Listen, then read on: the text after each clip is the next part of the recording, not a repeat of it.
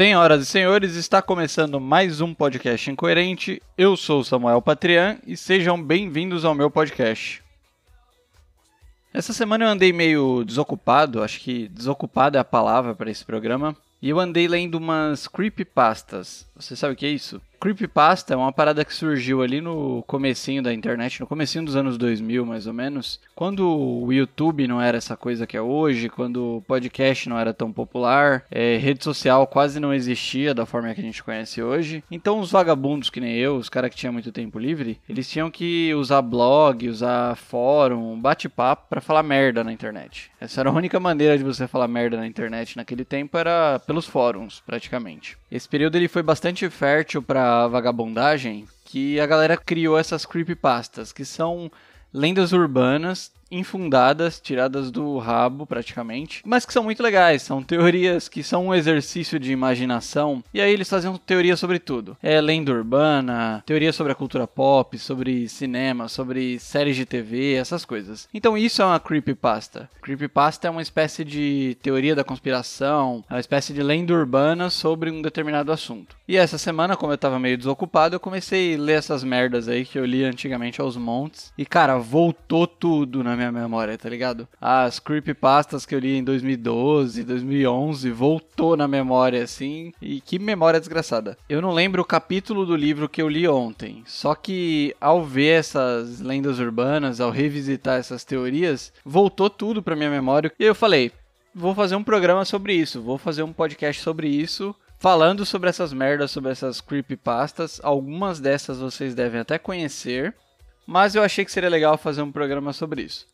Mas só um aviso: trazer essas lendas, essas conspirações, essas teorias malucas aqui pro programa, falar sobre elas não significa que eu concorde ou que eu acredite nelas. Significa apenas que eu admiro a vagabundagem que a pessoa aplicou naquilo para fazer aquela teoria, vai. É muito tempo livre, é muito desprendimento social pro cara sentar e escrever essas merdas. Mas eu acho divertido pra caramba, é um exercício de imaginação. Bora pro episódio.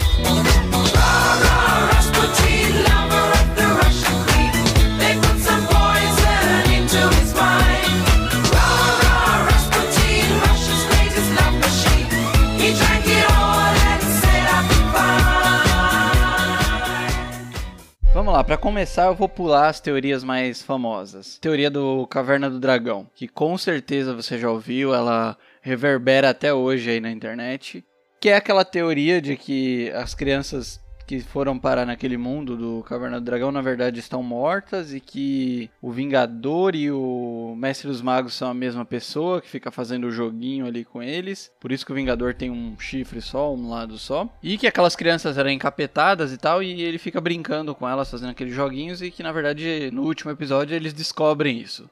Essa teoria ela já foi refutada pela galera que produziu a série. E vamos lá, minha opinião impopular aqui sobre Caverna do Dragão. Eu acho uma série bem medíocre, é uma série bem chatinha, para ser sincero. Eu acho que essa porra desse desenho ele só sobrevive até hoje por conta dessas teorias, por não ter tido um final. Eu acho que se esse desenho tivesse tido um final quando ele estava sendo produzido, esse desenho tinha ficado lá nos anos 80, ninguém falava dessa merda, mas hoje em dia é um desenho bem, bem safado. E até lançaram o último episódio aí recentemente para poder, poder calar a boca da galera que ninguém aguenta mais. Então, Caverna do Dragão é muito chato. O desenho é ruim, é chato, os personagens são chatos e as teorias em cima deles são chatas também. Acho que esse último episódio que fizeram aí, eles deram uma amenizada nessa teoria. Falaram que na verdade o Vingador era filho do Mestre dos Magos. Eu preferia a versão da, da teoria de que eles estão todos mortos, estão fodidos e é isso aí.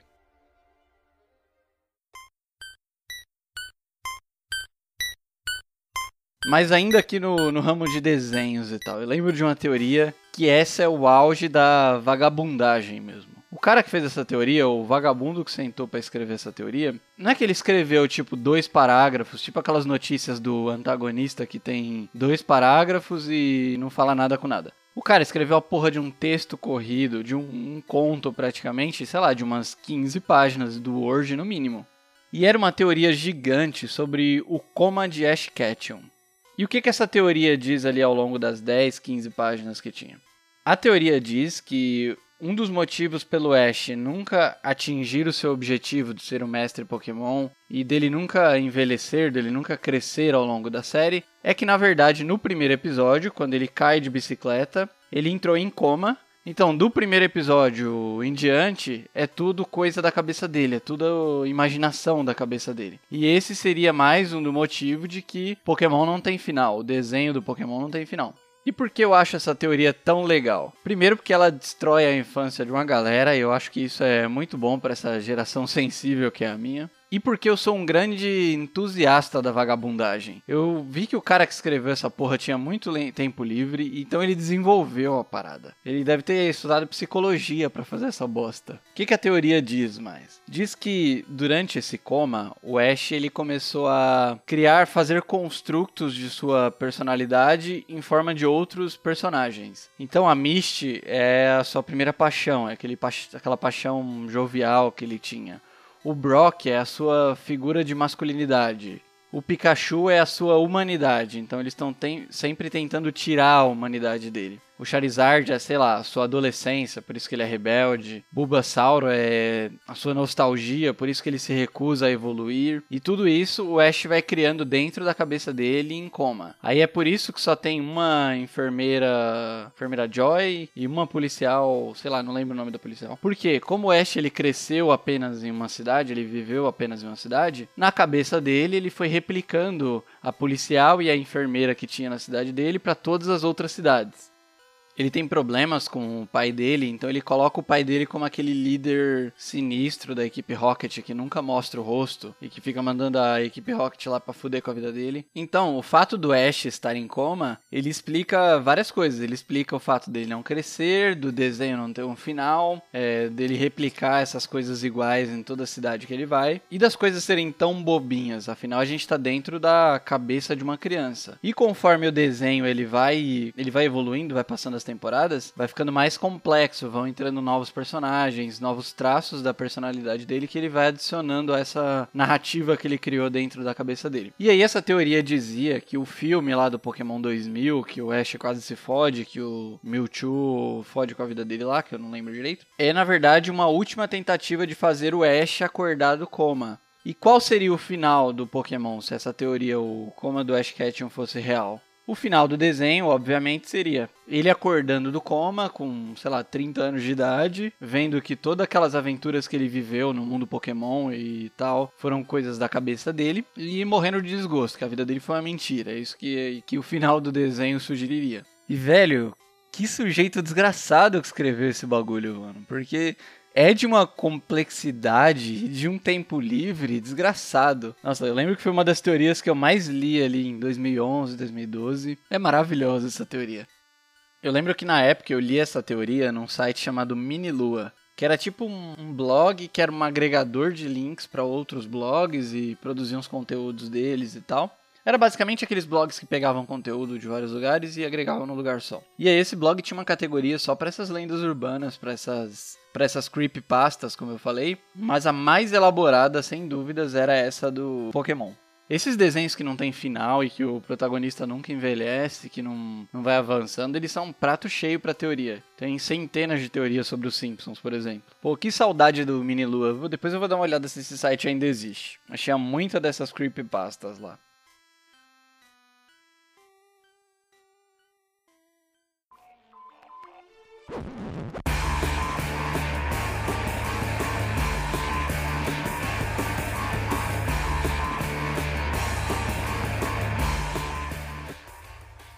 As próximas teorias que eu quero trazer aqui, que eu dei uma revisitada essa semana, foram do Clube da Luta, que é um outro prato cheio para maluco conspirador.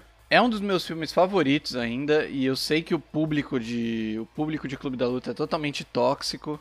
É aquela parada que o filme é bom, mas os fãs estragam pra caralho. Mas Clube da Luta ainda é um bom filme. E quais são as teorias ali em volta de Clube da Luta? Só algumas. Tem uma teoria que eu acho que é a minha favorita, que é Clube da Luta é uma sequência de Curtindo a Vida Doidado. Eu explico. O Curtindo a Doidado por si só já tem uma teoria conspiratória ali sobre ele. Essa teoria diz que O Cameron, que é o amigo do Ferris Bueller, que é o protagonista, na verdade, ele é o único personagem real do filme e que ele tá doente no começo do filme, ele tinha problemas com o pai, tinha problemas de autoestima e tal. Na sua cabeça, ele criou o Ferris Bueller e a namorada lá do Ferris Bueller, que eu não lembro o nome, para serem os companheiros dele, os amigos imaginários dele que iriam levar ele para várias aventuras e tal. Aí tem umas coisas lá no filme que corroboram para essa teoria, que é todo mundo sabe a coreografia lá no desfile quando eles estão dançando, todo mundo cai muito fácil no papinho do Ferris Bueller. Então a teoria diz isso. A teoria diz que o Cameron criou o Ferris Bueller na cabeça dele. E aí voltando pro Clube da Luta, sequência de curtindo a vida doidado. O Cameron ele cresceu, perdeu esse amigo imaginário e tal. Só que o Cameron ele cresceu muito complexado. Como eu falei, ele tinha problemas com o pai dele. Aí no final do Curtindo a Vida Doidada, ele destrói o carro do pai dele. E isso foi um trauma fudido pra vida dele. Que no Clube da Luta, ele é o narrador que trabalha com seguros de carro, com acidentes de carro, com essas paradas. E no Clube da Luta, como vocês devem saber, a gente não sabe o nome do protagonista ou o filme todo. Então isso é outro prato cheio para essas teorias malucas. Então ele diz que o narrador do Clube da Luta, o protagonista do Clube da Luta, o Edward Norton lá, na verdade é o Cameron do Curtindo a Vida Doidado, que cresceu com todos esses problemas e tal. E aí no Clube da Luta, novamente ele se apega a essa, esse construto da cabeça dele e traz o Tyler Durden, e o Tyler Durden nada mais é do que uma outra personalidade, do que uma sequência, uma versão evoluída do Ferris Bueller.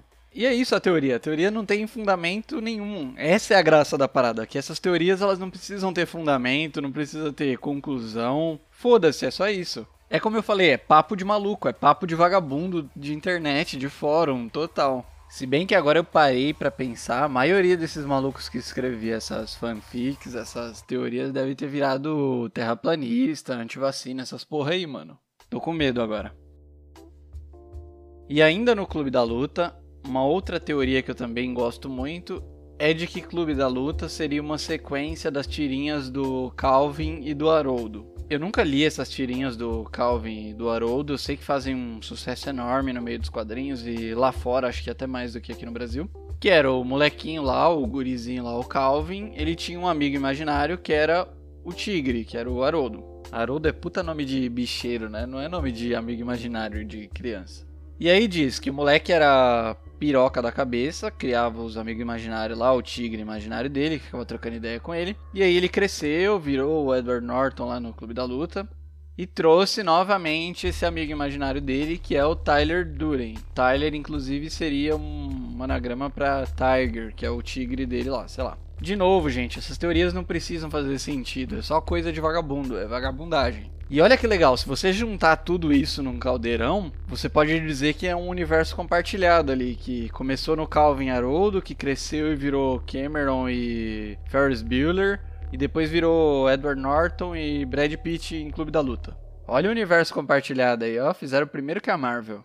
Como eu falei, o Clube da Luta ele é um prato cheio para teoria de conspiração, para lenda urbana, essas coisas. Por quê? Clube da Luta, o protagonista não tem nome. É cheio de simbologias e símbolos. O próprio livro de Clube da Luta, que conta a mesma história do filme, mas de uma maneira diferente, abre ainda mais possibilidades para teoria de conspiração e tal. O Chuck Palahniuk, que é o cara que criou essa porra no livro lá, ele é pirado da cabeça, então não me surpreenderia se alguma dessas teorias malucas fossem verdade.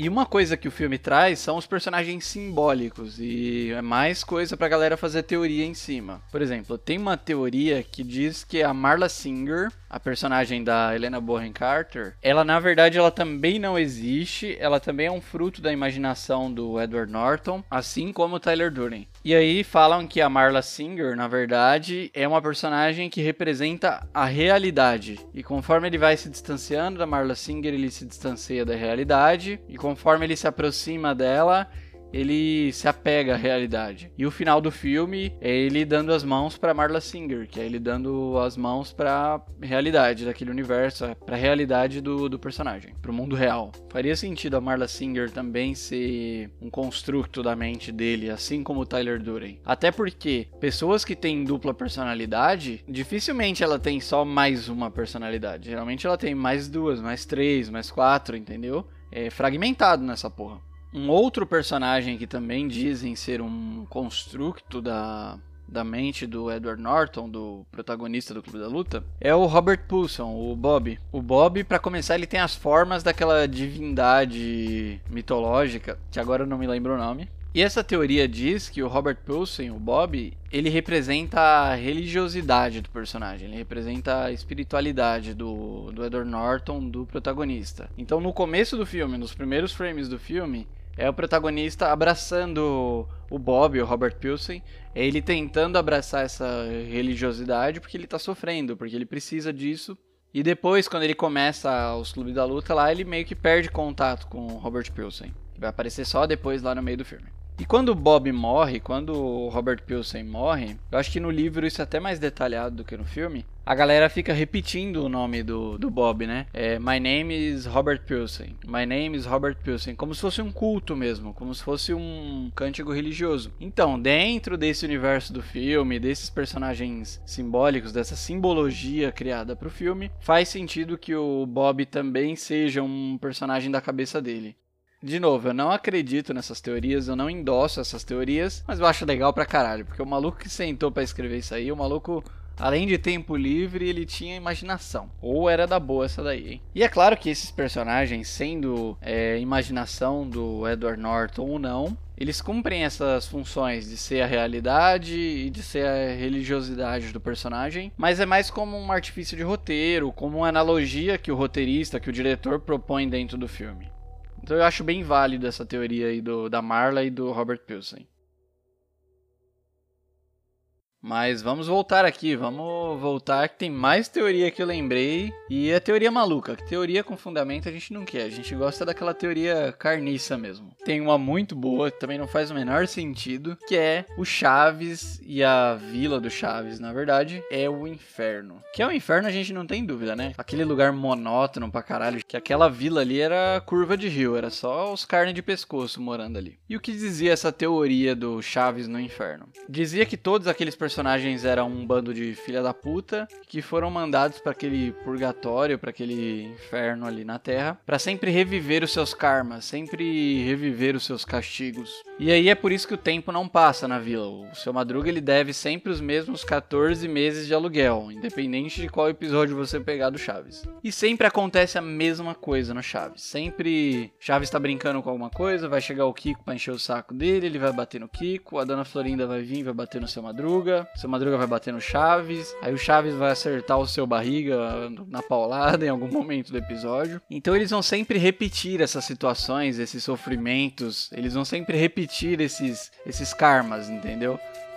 É uma teoria doentia do caralho, mas tá aqui, né? Teoria maluca é o que a gente gosta. E agora eu não me lembro se é essa teoria ou se é uma teoria diferente que diz que cada personagem ali da Vila do Chaves, os personagens principais pelo menos, são um avatar de um dos pecados capitais. Então, o Kiko é a inveja, o seu Madruga ele é a ira, a Dona Florinda é a luxúria, tá ligado? O Jaiminho é a preguiça. Eu, certamente eu seria o Jaiminho ali da vila. Eu não lembro o que, que era cada personagem, mas a teoria diz isso aí. Diz que cada um deles representava um, um pecado capital. O Chaves era gula, e cara, eu acho que a única coisa crível nessa, nessas duas teorias, do inferno e dos pecados capitais, e que eu acho que todo mundo vai concordar, que a Chiquinha era o tinhoso, era o bicho encarnado, ou menina ruim da porra. Faz sentido aí dentro dessas é que se o Chaves realmente ele tá no inferno, o cão é a Chiquinha.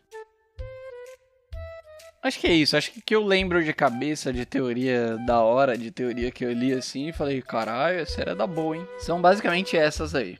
Eu lembro que quando eu era moleque eu lia muito mais dessas teorias. Uma hora eu vou procurar para reviver alguma delas, para relembrar algumas delas. E se eu lembrar de mais alguma, eu faço um segundo episódio sobre o tema. Tem umas outras lá de que o. A do Bob Esponja, por exemplo, que como ele tem uma carteira de pesca, então ele é um assassino de aluguel.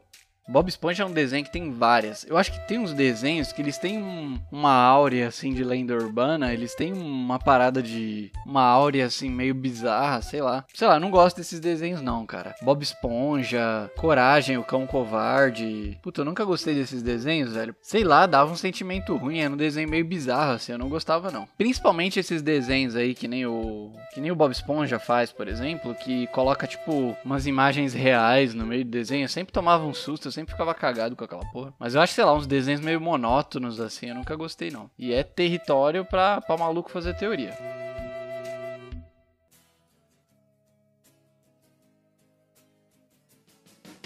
Mas é isso, gente. O Incoerente fica por aqui. Esse programa foi, foi diferente, foi mais solto. Eu volto terça-feira que vem com mais uma coluna, uma divagação ou qualquer coisa sobre a cultura pop. Não esquece de entrar no incoerente.com.br, de seguir o arroba incoerentecast no Instagram, Patriano no Twitter. E sei lá, você lembra de mais alguma lenda urbana, de mais alguma teoria sobre filmes e séries de TV que mereça ser lembrada? Não precisa ter fundamento, porque nenhuma das que eu falei aqui tem. Mas sei lá, vou, vou gostar de saber, vamos trocar uma ideia. Fui!